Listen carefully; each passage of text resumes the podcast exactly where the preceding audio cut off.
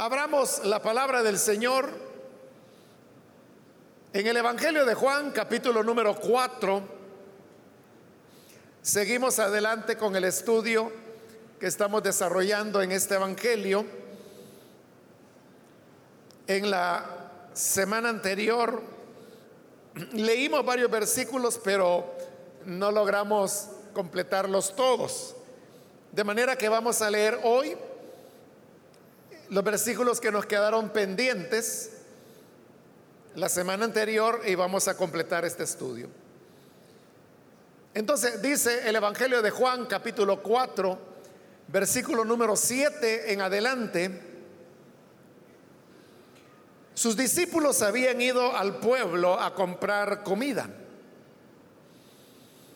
En eso llegó a sacar agua una mujer de Samaria y Jesús le dijo, dame un poco de agua. Pero como los judíos no usan nada en común con los samaritanos, la mujer le respondió, ¿cómo se te ocurre pedirme agua si tú eres judío y yo soy samaritana? Si supieras lo que Dios puede dar, y conocieras al que te está pidiendo agua, contestó Jesús, tú le habrías pedido a él y él te daría, te, habría dado agua que da vida. Amén. Hasta ahí dejamos la lectura. Pueden tomar sus asientos, por favor, hermanos.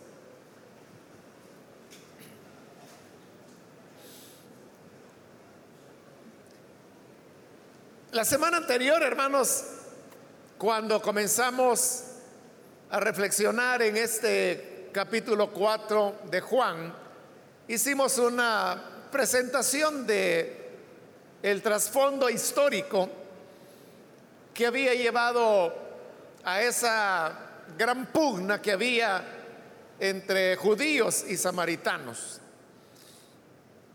Lo que hice la semana anterior pues fue hacer eh, un, resumen de algunos de los hechos en esa contienda que se prolongó por varios siglos. Y eso fue lo que hicimos, ir dando grandes saltos en el tiempo para poder llegar a este momento cuando el Señor Jesús ha llegado a Samaria y poder entender eh, todo el contexto de lo que acá está ocurriendo. Con eso en mente, vamos a continuar ahora con los versículos que por cuestión de tiempo ya no pudimos cubrir en la última oportunidad. Hoy hemos leído que se nos dice que los discípulos habían ido al pueblo a comprar comida. Y la razón por la cual habían ido a comprar comida es porque en el versículo 6 se nos dice que en el momento cuando Jesús llegó al pozo y se sentó fatigado, era ya el mediodía. Y es al mediodía cuando los discípulos andan comprando qué comer precisamente porque es el mediodía, ellos habían ido a comprar lo que iban a almorzar en esa oportunidad. Y mientras ellos andan comprando la comida es cuando la mujer samaritana llega también para sacar agua del pozo.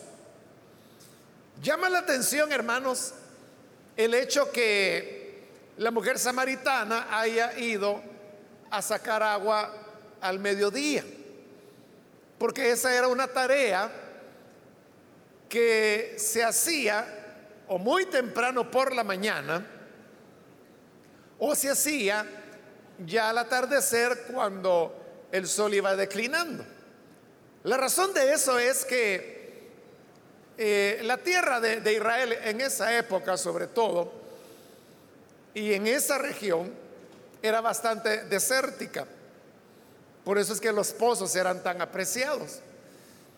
Y por ser regiones desérticas, una característica del desierto es que al mediodía las temperaturas pueden llegar a ser muy altas, dependiendo pues la, la latitud, el tipo de desierto. Las temperaturas pueden llegar a ser de 40, de 45 grados centígrados. Hay algunos lugares donde pueden ser 50. Pero por la noche es todo lo contrario. La temperatura puede bajar a varios grados bajo cero. Entonces son los dos extremos en el desierto. Pero ese cambio entre temperaturas muy altas y muy bajas va cambiando en la medida que el día va avanzando. Es decir, en la noche son las temperaturas más frías, que por eso le digo, pueden llegar a cero grados o por abajo de cero grados. Pero ya cuando el sol comienza a salir, es cuando la temperatura comienza a subir también. Claro, eh, hablar de una hora temprana, como por ejemplo las 6 de la mañana, esa es una hora bastante fresca. Que, que, la temperatura paulatinamente va subiendo, pero es bastante fresco a esa hora. Por eso es que era el momento cuando se acostumbraba a ir a sacar agua del pozo y acarrearla hacia las casas. Pero al mediodía, ese ya es un calor insoportable, era ya una cuestión, eh, el peor momento para poder ir a sacar agua. Y por eso digo, llama la atención que esta mujer haya ido al mediodía a sacar agua. Y eso obviamente lleva a preguntarse por qué. ¿Por qué esta mujer no hacía como hacían todas las personas que iban o muy temprano por la mañana o ya al atardecer cuando otra vez el sol iba declinando y consecuentemente la temperatura también. Entonces hablar algo así como 5 de la tarde, esa ya era una hora en que la temperatura había bajado bastante, el sol había declinado. Pero la mujer está yendo en una hora en que nadie hacía eso. ¿por qué? ¿Por qué ella iba a sacar agua en el peor momento? Usted puede ver que ahí el relato no nos dice nada. No dice por qué ella lo hacía así. Y como no dice nada, ahí es donde las personas comienzan a, a pensar, ¿no? Y a plantear probabilidades y se dicen cosas como, por ejemplo, que la mujer salía al mediodía precisamente porque ella sabía que no iba a encontrar a nadie en el pozo. Y no lo hacía por la incomodidad de tener que estar esperando que otros sacaran agua del pozo, sino que porque ella evitaba el contacto social. ¿Y por qué evitaba el contacto social? Porque como lo vamos a ver más adelante, en este diálogo, ella era una mujer que había tenido sucesivas parejas y en el momento cuando el Señor habla con ella, ella ya estaba con su compañero de vida número 6. Porque el Señor le dice, cinco maridos has tenido, ninguno de ellos estaba con ella y el que ahora tiene le dice tampoco es tu marido, es decir, ya estaba con el número 6. Entonces, eso acarreaba como un desprecio y una vergüenza y evitando ese, esos desdenes es que ella iba al mediodía, pero eso le digo, solo es una suposición. Hay otros que dicen que el relato se coloca así porque al mediodía es cuando Jesús dice acá que tenía sed, como lo vimos, y que pide agua para beber, para hacerlo coincidir con el relato de este mismo evangelio, pero más adelante en el capítulo 19, donde cuando el Señor está crucificado y siendo el mediodía, Dice que tiene sed y pide de beber. Entonces dice, para poder colocar las dos ocasiones en que este evangelio habla de que Jesús tuvo sed y que pidió agua, entonces las colocan en el mismo horario. Esa es otra explicación, por ejemplo. Pero bien, a ciencia cierta, ¿por qué la mujer iba al mediodía? No lo sabemos. Bueno, el hecho es que llega la mujer y como los discípulos andan buscando qué comer, Jesús es el que toma la iniciativa. Él es quien le habla primero y le dice, dame un poco de beber. Entonces es la mujer, perdón, es Jesús quien toma la iniciativa y comienza a hablar con la mujer. Este diálogo que Jesús sostendrá aquí con la mujer es un modelo, si podemos llamarlo así, de evangelización. Entonces uno puede ver que la evangelización comienza estableciendo una relación con la persona, es decir, iniciando un diálogo. Y el diálogo no comienza, hermanos, con un elemento puramente evangelizador o religioso, si le queremos llamar así, sino que comienza con un tema de la vida diaria, como era el hecho que Jesús estaba cansado, tenía sed, era el mediodía, y la mujer tiene con qué sacar agua del pozo. Entonces era obvio que ella le podía dar de beber a Jesús, y por eso es que él inicia el diálogo diciéndole, dame de beber. Esto significa, hermanos, que para poder evangelizar a otras personas, nosotros primero tenemos que iniciar un diálogo, una conversación. Una conversación que inicialmente no gira en torno a temas que tengan que ver necesariamente con el evangelismo o con temas bíblicos o espirituales. Más bien, tenemos que hacer como Jesús, comenzar a hablar y establecer una relación. Por eso, hermanos, es que el evangelismo que se realiza, por ejemplo, en las células, en las casas, es un evangelismo que recibe el nombre de relacional. Evangelismo relacional. ¿Y por qué se le llama evangelismo relacional?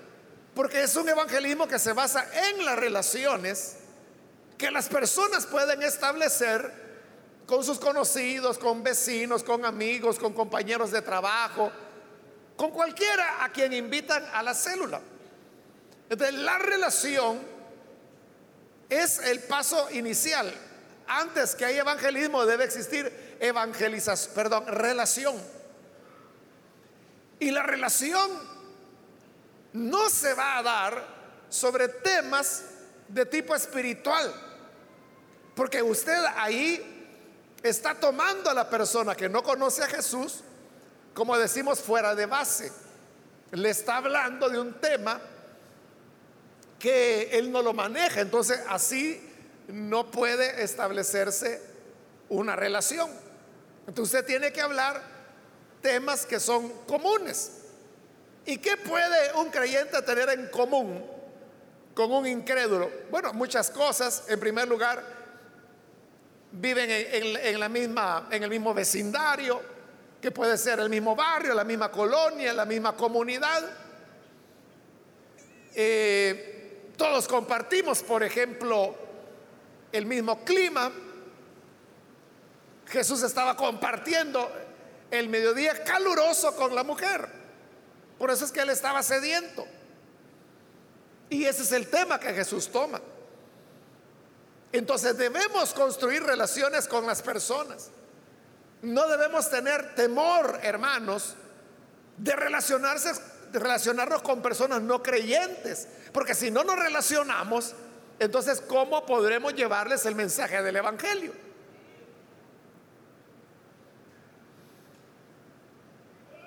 Muchas veces la iglesia se ha encerrado en sí misma.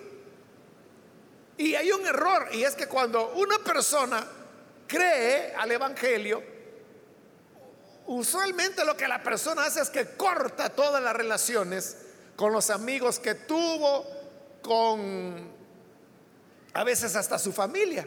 por el hecho de que no son creyentes. Y entonces se enfoca con los nuevos amigos o la nueva familia que sería la iglesia. Pero eso es quitar la luz de donde se necesita.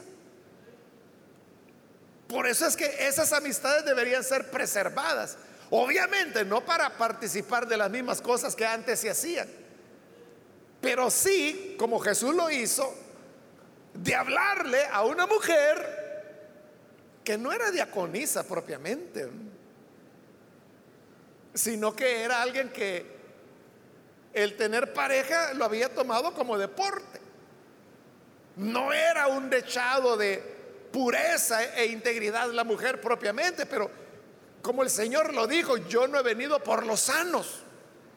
Yo no he venido para buscar a los que son justos. He venido a buscar pecadores. Es el enfermo el que necesita del médico. Entonces nuestras relaciones tienen que ser con esas personas que son mal habladas, que hacen hechicería, que son idólatras, que pertenecen, hermano, o pueden ser alcohólicos, qué sé yo. Pero esa es la gente, esos son los enfermos que necesitan del médico. El médico es Jesús y usted tiene la medicina. hay que comenzar por establecer relaciones. ¿Y cuando se establecen esas relaciones? Es cuando el Señor en su misericordia rescata a las personas.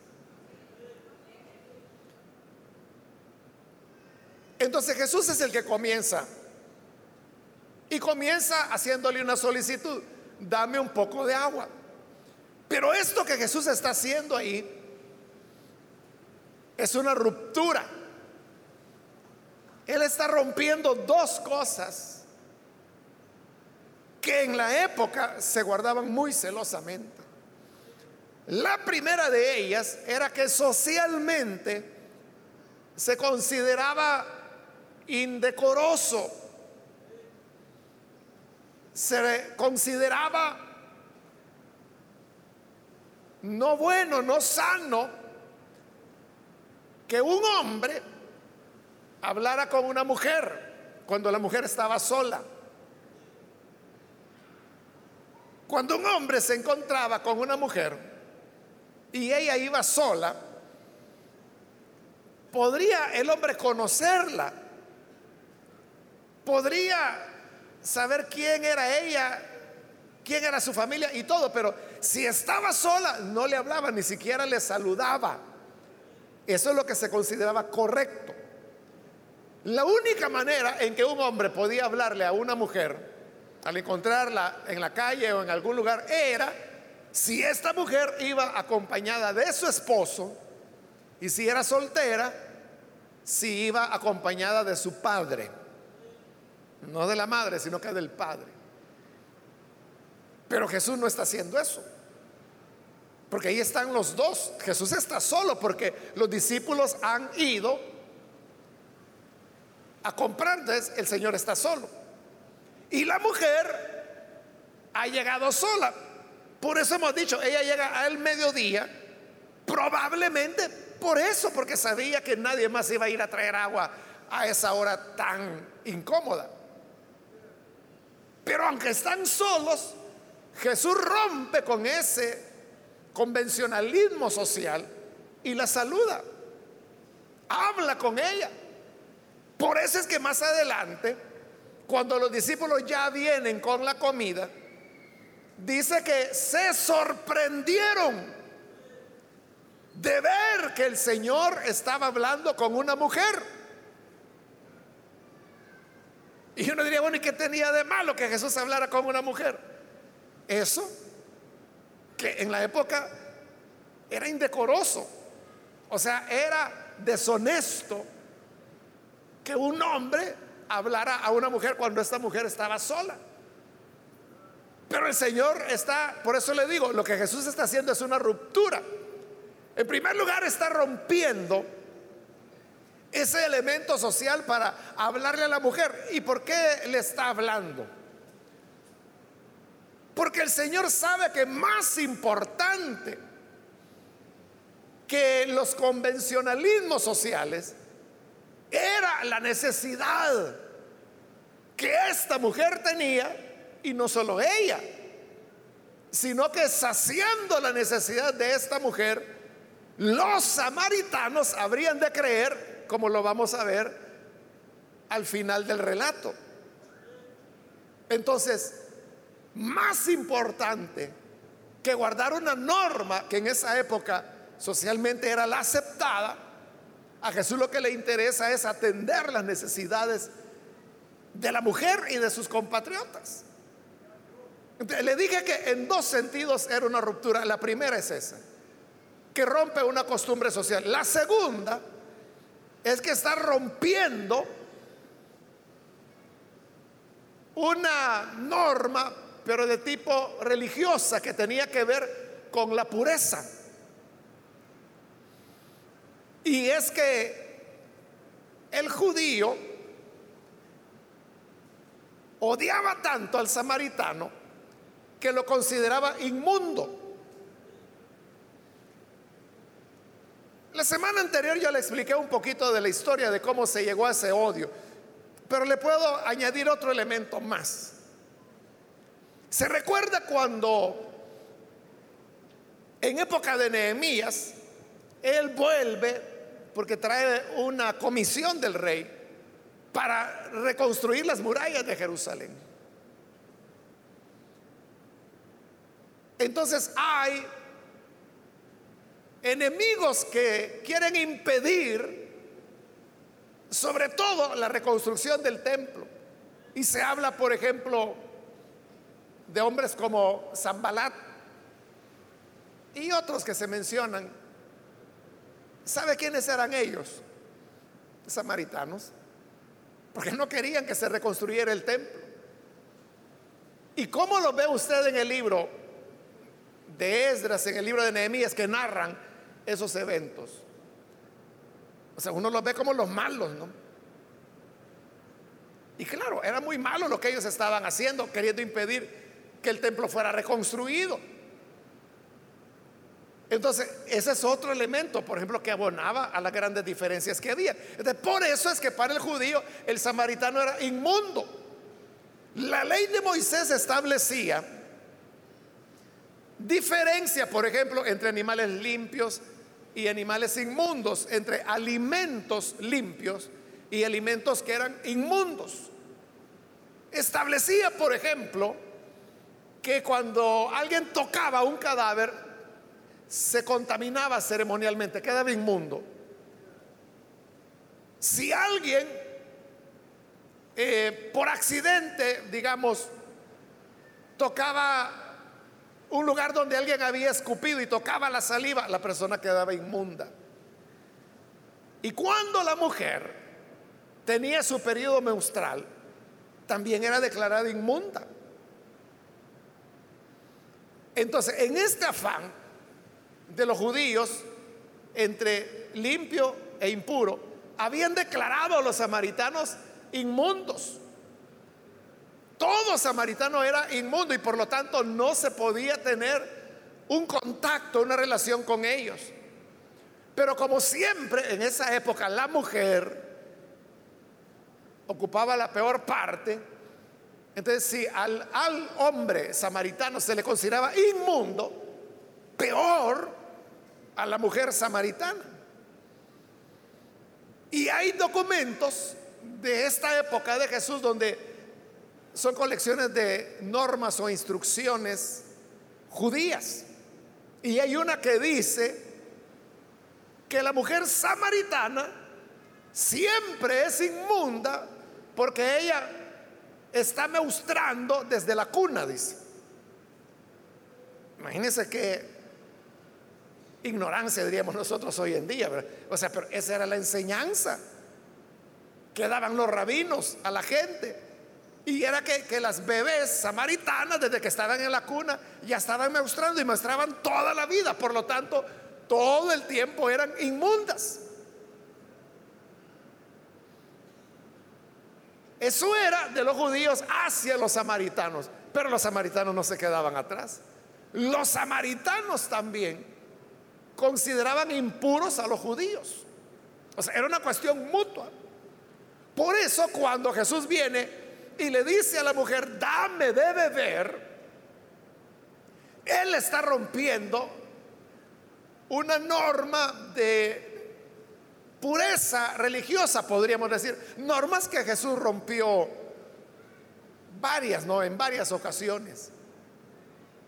Por ejemplo, e, este fue otro caso de otra mujer cuando Jesús va a cenar a casa de Simón, el leproso.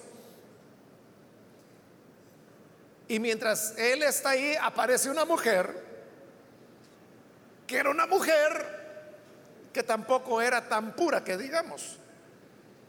Era una mujer inmoral. Y llega, y usted sabe la historia, rompe su vaso de perfume, lo derrama sobre el Señor y comienza a llorar a los pies de él. Y dice que con sus lágrimas mojaba los pies del Señor y los secaba con sus cabellos. Por ejemplo, ahí Jesús está rompiendo una norma de pureza. Por eso es que los que estaban ahí, cuando vieron eso, se pusieron a pensar, bueno, si este en verdad fuera profeta, no permitiría que esta mujer lo tocara. Porque si fuera profeta sabría la clase de mujer que se trata. Eso estaban pensando ellos cuando Jesús les dice, ajá caballeros, quiero hacerles una pregunta. Había un hombre que le debía a su amo 50 monedas. Y había otro que le debía 500 monedas. Y el amo les perdonó a los dos la deuda. ¿quién va a sentir más gratitud hacia su amo? Ah, claro, le dijeron, al que se le perdonó más, al que le perdonó 500. Pues yo te digo que esta mujer que había pecado más, se le perdona más, porque amó más, dice el Señor. Porque vine y no me besaste, y esta mujer no para de besarme los pies. Entré en tu casa y no me diste aceite para ponerme en mi cabeza, pero esta mujer me echó perfume. No me lavaste los pies, pero ella los ha lavado con sus lágrimas y los ha secado con su cabello. Por lo tanto, a ti te digo, mujer, tus muchos pecados te son perdonados. Ese fue un escándalo. Fue un escándalo porque entonces dijeron, ¿y este que se cree si solo Dios puede perdonar pecados? Pero él insistió y le dijo, mujer, vete en paz. Tus pecados han sido perdonados. Ahí Jesús rompió otra norma de pureza, como se rompió otra norma cuando la mujer que tenía flujo de sangre tocó el borde del vestido del Señor. Hablando de acuerdo a las normas de pureza ceremonial, ahí Jesús debió haber quedado inmundo. Pero en lugar de volverse inmundo él, la mujer fue la que quedó sana. Jesús lo hizo muchas veces. Aquí lo está haciendo de nuevo. Al hablarle a la mujer samaritana, está pasando por arriba de una ley religiosa. Es que ese es el problema, hermanos, que cuando la religión pierde su razón de ser y entonces ya no ve la religión como el elemento para ayudar y dar esperanza al ser humano, sino que la religión se convierte en un instrumento de tortura y de condenación. Eso fue lo que Jesús, bueno, varias veces él dijo acerca del día sábado. Era día sábado y había un hombre que tenía una mano paralítica. Y todos estaban encima de decir, vamos a ver, a ver si sana a este hombre para poderlo acusar, que él no guardaba el sábado. Entonces Jesús le dijo, mira, tú, tú, eh, el de la mano lastimada, ven, pasa acá. Y el hombre pasó al frente. Pero como ella sabía que lo tenían en la mira, entonces les preguntó y le digo, oigan, Se lo voy a parafrasear para que usted entienda lo que Jesús quiso decir. Quiero preguntarles algo. ¿Para qué sirve el día sábado? El día sábado es un día para hacer el bien o para hacer el mal. Y nadie le quiso contestar porque la respuesta era obvia. Dios no hizo el sábado para hacer mal. Era para hacer el bien. Y como no le contestaron, Jesús se molestó. Y en esa molestia le dice al hombre, extiende tu mano. Y le extiende y es sanado. Y luego le dice a los demás, hipócritas. Porque ¿quién de ustedes? Si su burro cae en un pozo en día de sábado, no va y lo saca. Tiene más compasión de los animales que de las personas. Entonces, vea, el día sábado que era para hacer el bien, ellos lo habían convertido en algo para prohibirle a un hombre que recibiera sanidad de su mano paralítica. Y muchas veces nosotros nos podemos volver así, que por andar con normas religiosas le cerramos a la puerta, la puerta a personas que necesitan. Por eso es que hay, hay un canto algo nuevo que usted lo puede escuchar en, en la radio restauración, que habla de una prostituta que un día quiso ir a la iglesia y fue. Pero como ella era prostituta, ella no era diaconisa. Entonces cuando llega a la iglesia, ella va como lo que era una prostituta. ¿Y cómo se viste una prostituta? Con blusas muy escotadas, faldas muy cortas. Y cuando ella trata de entrar a la iglesia, ahí había un diácono. Mero fariseo, ¿verdad? Y entonces viene y le dice, oiga, señorita, aquí es una iglesia, esto se respeta, así no puede entrar usted. Entonces viene ella y no entra. Y se va. Ya ha oído esa canción, ¿verdad? Bye. Esa es la realidad. En lugar de, de ser nosotros un, un lugar donde el pecador pueda venir, donde la prostituta pueda venir, donde el borracho pueda venir, el drogadicto pueda venir, el homosexual pueda venir. O sea, todos deben ser bienvenidos. Porque le pregunto, Jesús preguntó sobre el sábado, pero yo le pregunto de la iglesia. ¿La iglesia para qué existe? ¿Para hacer bien a las personas o para hacerles mal? La respuesta es obvia, ¿verdad? Pero en la práctica, ¿qué estamos haciendo? ¿Estamos atrayendo a las personas o les estamos dando con la puerta en la cara? Estamos pidiendo a la gente que primero cambie para que luego venga. Entonces el transvesti quiere venir. Pero como es transvesti, dice, no, no, usted así no puede ir a la iglesia. Vaya a cambiarse. Jamás va a volver. O la historia de la prostituta. Olvidando que la escritura dice, venid como estáis. Bebed, comprad sin dinero, sin precio. Y cuando el Señor haya transformado a esas personas, el Señor por su espíritu les va a indicar la manera que a Él le agrada que se vistan. Igual que ocurrió con usted. él nos enseñó. Eso es lo que Jesús está haciendo, rompiendo un lazo, digamos, religioso para tenderle la mano a la mujer. Pero la mujer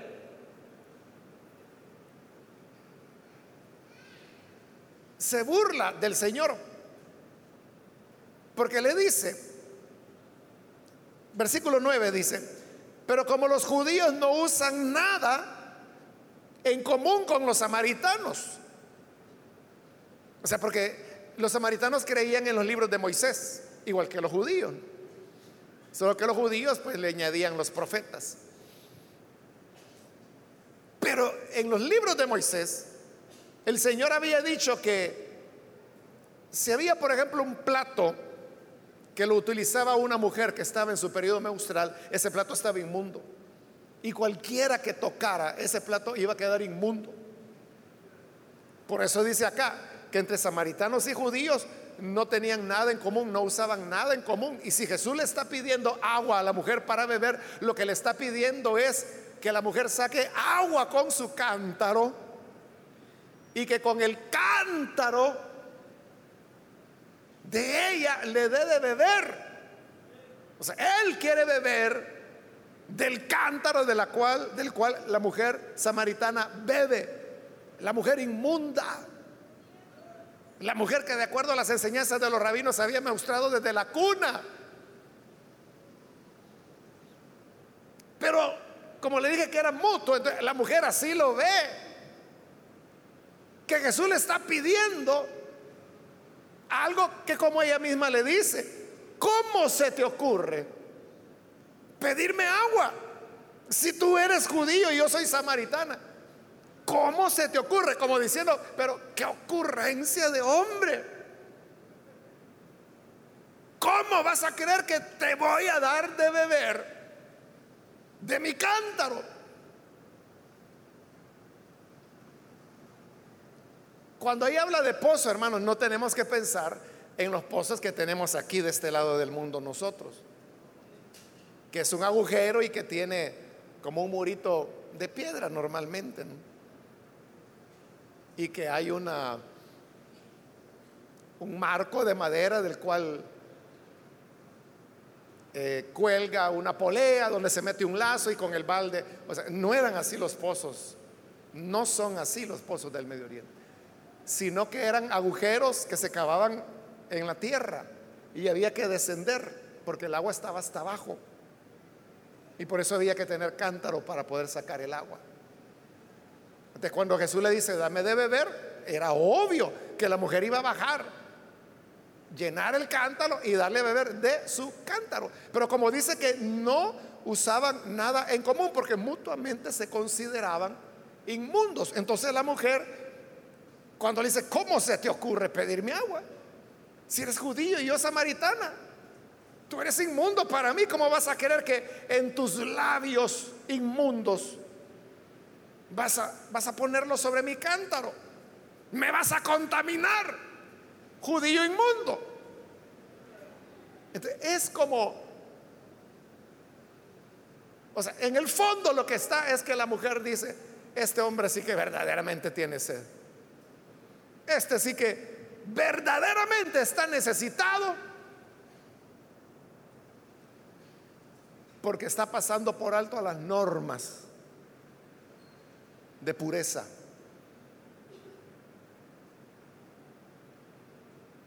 y quiere contaminarme.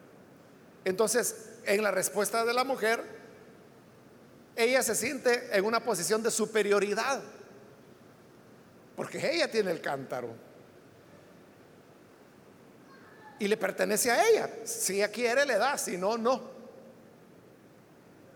Y como ella se siente superior en una posición, es mujer, ¿verdad? Pero como eh, eh, por tener el cántaro, se siente en una posición de fortaleza. Y por eso es que le dice eso, ¿cómo se te ocurre? Se lo está diciendo irónicamente, se está burlando. Porque ella piensa que Jesús es el necesitado. Pero entonces viene la respuesta de Jesús. En el versículo 10, ay mujer, le dice, si supieras lo que Dios puede dar y conocieras al que te está pidiendo agua. Si conocieras al que te está pidiendo agua, tú le habrías pedido a él y él te habría dado agua que da vida. Entonces, en la respuesta, Jesús se le está diciendo, mira, si alguien aquí está en posición de debilidad, esa eres tú.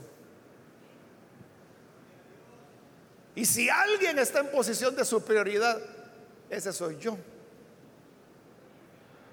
Pero el problema es que tú no sabes quién es, quién soy yo.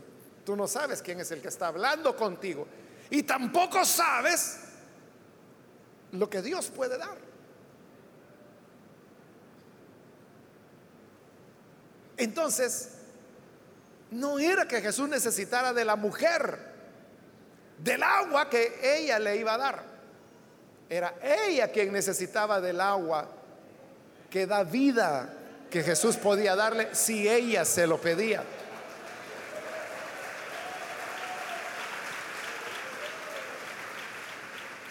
Y, y, no sé si usted se ha fijado, usted que ha leído el pasaje varias veces, que al final la mujer ya no le dio agua. O sea, la historia termina y la mujer no le da agua a Jesús. Él se queda sediento. O sea, claro, él tenía sed, ¿no? Y le hubiera caído bien el agua, pero tampoco se iba a morir. No se murió. la verdadera necesitada era ella. Y eso es lo que ocurre hoy en día, hermanos. Que hay personas que piensan que es Dios quien necesita de ellos. Cuando, como lo dice el Salmo 2, que desde los cielos el Señor se ríe de aquellos que piensan que le van a hacer algún daño a Dios o que van a estropear los planes de Dios. Somos nosotros, criaturas humanas, los que verdaderamente necesitamos del Señor.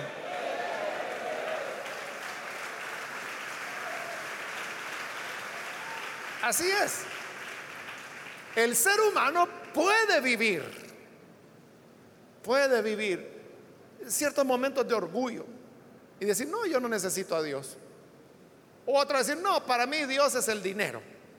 Y quien tiene dinero tiene a Dios. Quien no tiene dinero, ese no tiene nada. Hay, gente que así piensa. Y a veces hay hermanos o hermanas que me preguntan y me dicen, mire, fíjese que tengo un conocido que dice que él no cree en Dios, que Dios no existe, que nosotros estamos engañados, que Jesús no era el Hijo de Dios, sino que era un marciano que vino en una nave. Entonces, ¿qué puedo hacer? ¿Qué argumentos le puedo dar? Y yo le digo, mire, no le diga nada. Solo espere. Porque va a llegar un momento en que esa persona enfrentará una situación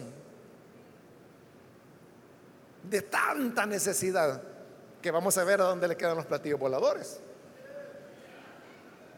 Y vamos a ver a dónde se le queda su ateísmo.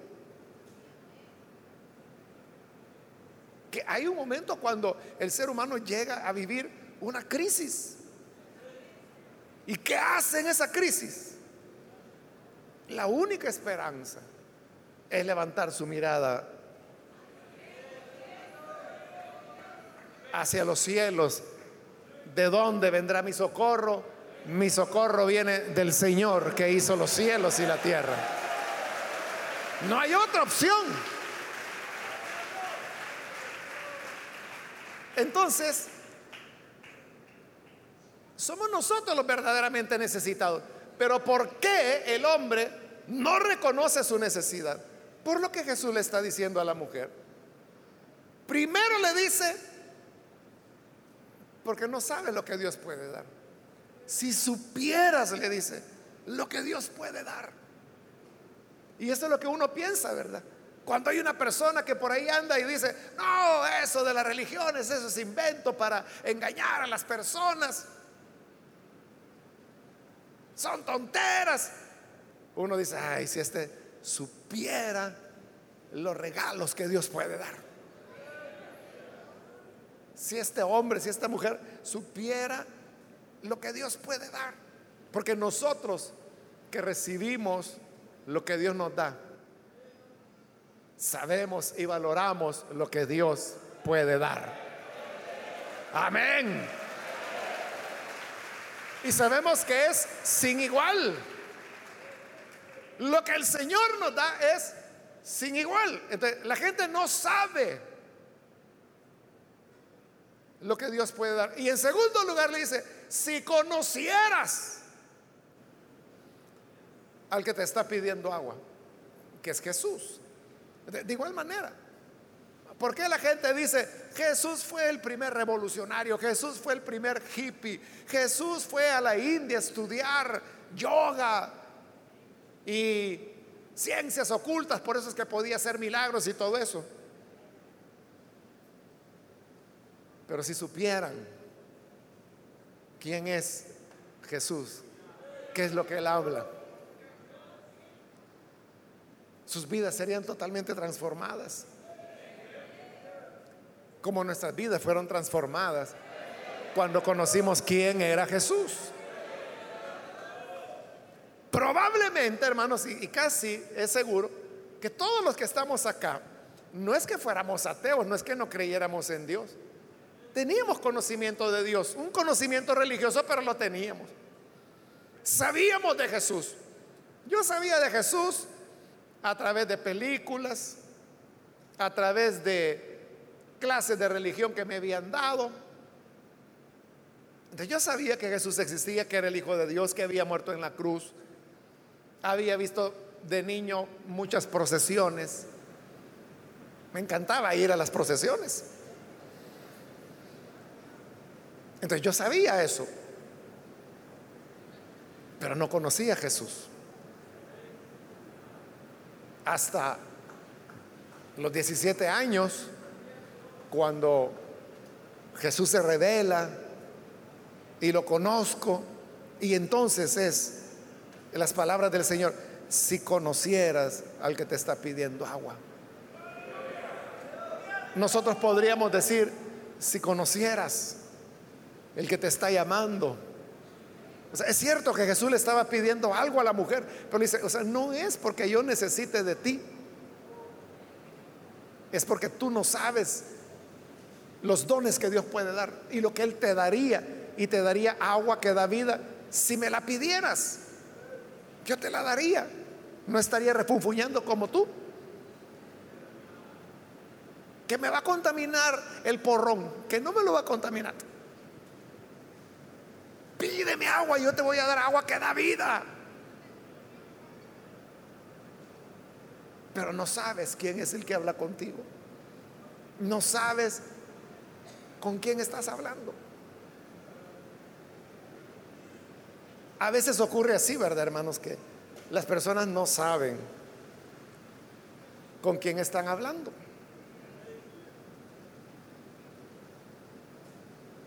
Me recuerdo hace años, hermanos, que teníamos que ir a, a México, algo de la iglesia, ya ni, ni recuerdo qué, pero íbamos como dos pastores y otros dos hermanos que iban con nosotros.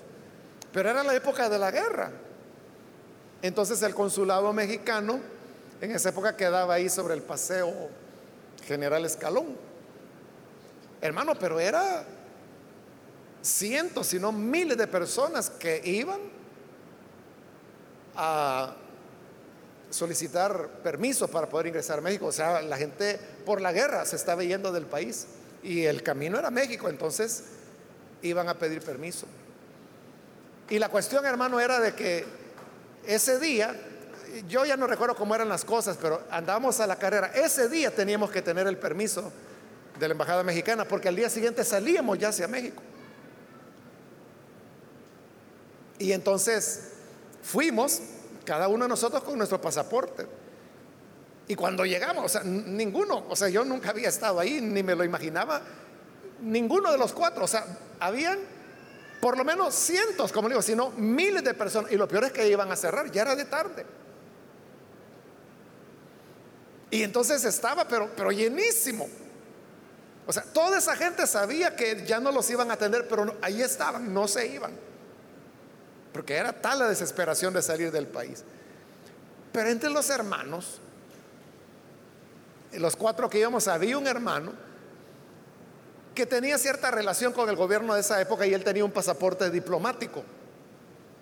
Entonces, valiéndose del pasaporte diplomático, así fue como él nos abrió camino. Porque empezó a decirle, eh, con permiso, señores, soy diplomático y enseñaba su pasaporte. Con permiso, con permiso, con permiso, que tengo que llegar ahí donde el señor cónsul y, nosotros detrás de él en la filita.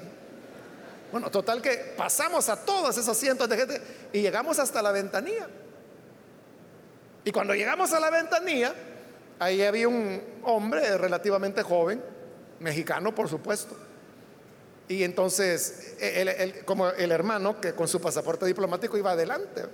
Él fue el que llegó ahí y entonces le dijo, Señor, le dijo, venimos porque necesitamos solicitar permiso para ingresar a México. Y él le dijo, lo siento mucho, vuelvan mañana porque ya estamos cerrando. Y entonces le dijo, pero oiga, es que nuestros vuelos salen mañana. Hoy necesitamos el permiso porque salimos mañana. Digo, pero no, lo siento mucho, no, ya estamos cerrando. Y se enoja este hermano. Se le olvidó lo del espíritu. Y, en su molestia, y como con su pasaporte diplomático, no se sentía un poco fuerte. Y le empieza a hablar fuerte a la de la ventanilla. Y le dice, ¿quién es el cónsul? Mande a llamar al cónsul que quiero hablar con él ahora mismo. Y el hombre le responde, yo soy el cónsul. Por eso le digo, a veces ni sabemos con quién estamos hablando. Y cuando él le dijo, yo soy el cónsul, o sea, muy avergonzado hermano, y mire, perdone, señor cónsul, ya ni hallaba qué decirle, disculpe, pero lo que pasa es que verdaderamente estamos en una prisa. Y él fue, el cónsul fue extremadamente amable porque está bien, deme los pasaportes, los cuatro pasaportes. Y se fue para adentro, hermano, y como los 15 minutos, aquí están sellados ya. Bueno, pero lo que, eh, lo, que le quiero señalar de la historia es que este se pone a gritar y, a reclamar. Y esto me recuerda a otro pastor. Pastor, este sí era pastor, mire. Que fue a un restaurante de comida rápida, pidió algo y como que le llevaron algo que no era lo que él había pedido y se molestó. Y empezó a gritar que qué barbaridad, qué clase de servicio es esto, uno pagando para que le sirvan cualquier cosa. Y la pobre muchacha que estaba ahí atendiendo ya ni hallaba qué hacer. Y se mande, vaya a traer a la, gerente, yo quiero hablar con su jefe, vaya a traer a su jefe. Y la muchacha toda asustada va y va a traer a la jefe, y era una señora. Y cuando la señora llega, le dice, hermano, ¿cómo ha estado? Le dice. Era una miembro de la iglesia del pastor Gritón.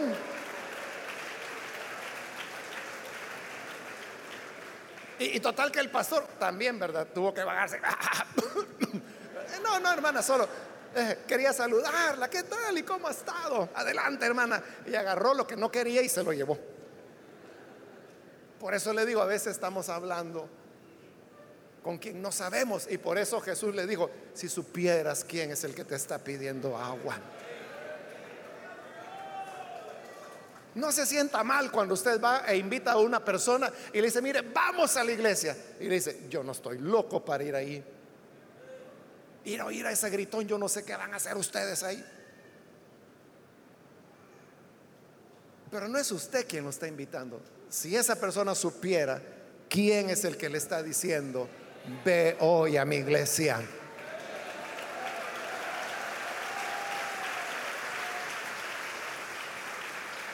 Tal vez usted es una de esas personas que al estar acá dice, ¿qué vine a hacer aquí? Pero no fuiste tú. Si supieras quién es el que te tiene aquí. Y si tú le pidieras agua, Él te daría agua que da vida. Vamos a orar, vamos a cerrar nuestros ojos. Y yo quiero hacer una invitación para las personas que todavía no han recibido al Señor Jesús como Salvador, pero si usted hoy desea dar este paso de recibir la vida nueva que el Señor ofrece, yo le invito para que en el lugar donde está se ponga en pie en señal que usted desea recibir al buen Salvador y nosotros vamos a orar por usted. Cualquier amigo o amiga que es primera vez que necesita venir para creer en el buen Salvador, póngase en pie, vamos a orar por usted para que la gracia del Señor le alcance y pueda tener vida. Bien, aquí hay una persona, si hay alguien más que necesita pasar, puede ponerse en pie. Alguien más que necesita venir. Hoy es su momento para que la gracia del Señor le pueda alcanzar. ¿Hay alguna otra persona? También quiero ganar tiempo si hay hermanos que necesitan reconciliarse con el Señor. Si usted se ha alejado de Él, pero hoy reconoce que necesita la vida nueva que Él ofrece, reconcíliese, póngase en pie y vamos a orar por usted. ¿Hay alguna persona? Ya sea que es primera vez que viene el Señor o si necesita reconciliarse, póngase en pie para que podamos orar por usted. Hoy es el día aceptable. Hoy es el día de salvación. ¿Hay alguna persona más? Le invito para que reciba la vida nueva que el Señor ofrece. Si supieras quién es el que te llama. Si supieras quién es el que te dice, ven. No dudarías ni un segundo. ¿Quieres hacerlo? Ponte en pie. Muy bien, aquí hay un joven, bienvenido. ¿Alguien más que necesita venir? Hoy es el momento. ¿Hay alguna otra persona? Vamos a orar en este momento. Usted que nos ve por televisión, también quiero invitarle para que no deje pasar esta oportunidad y reciba al Hijo de Dios. Únase con nosotros en esta oración. Padre, gracias te damos por las personas que están aquí al frente, como también aquellos que a través de televisión, de radio, a través de internet, están, Señor, escuchando esta palabra y uniéndose en esta oración, sabiendo que en ti tenemos una fuente de agua de vida. Ayúdanos, Señor, a entender los dones que Dios puede dar y entender quién es aquel que nos llama y nos invita a venir.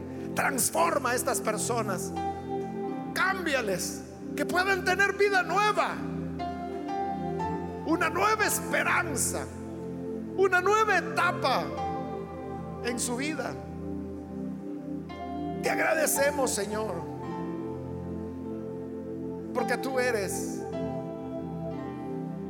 lleno de bondad y misericordia. A ti sea la gloria hoy y siempre. Amén.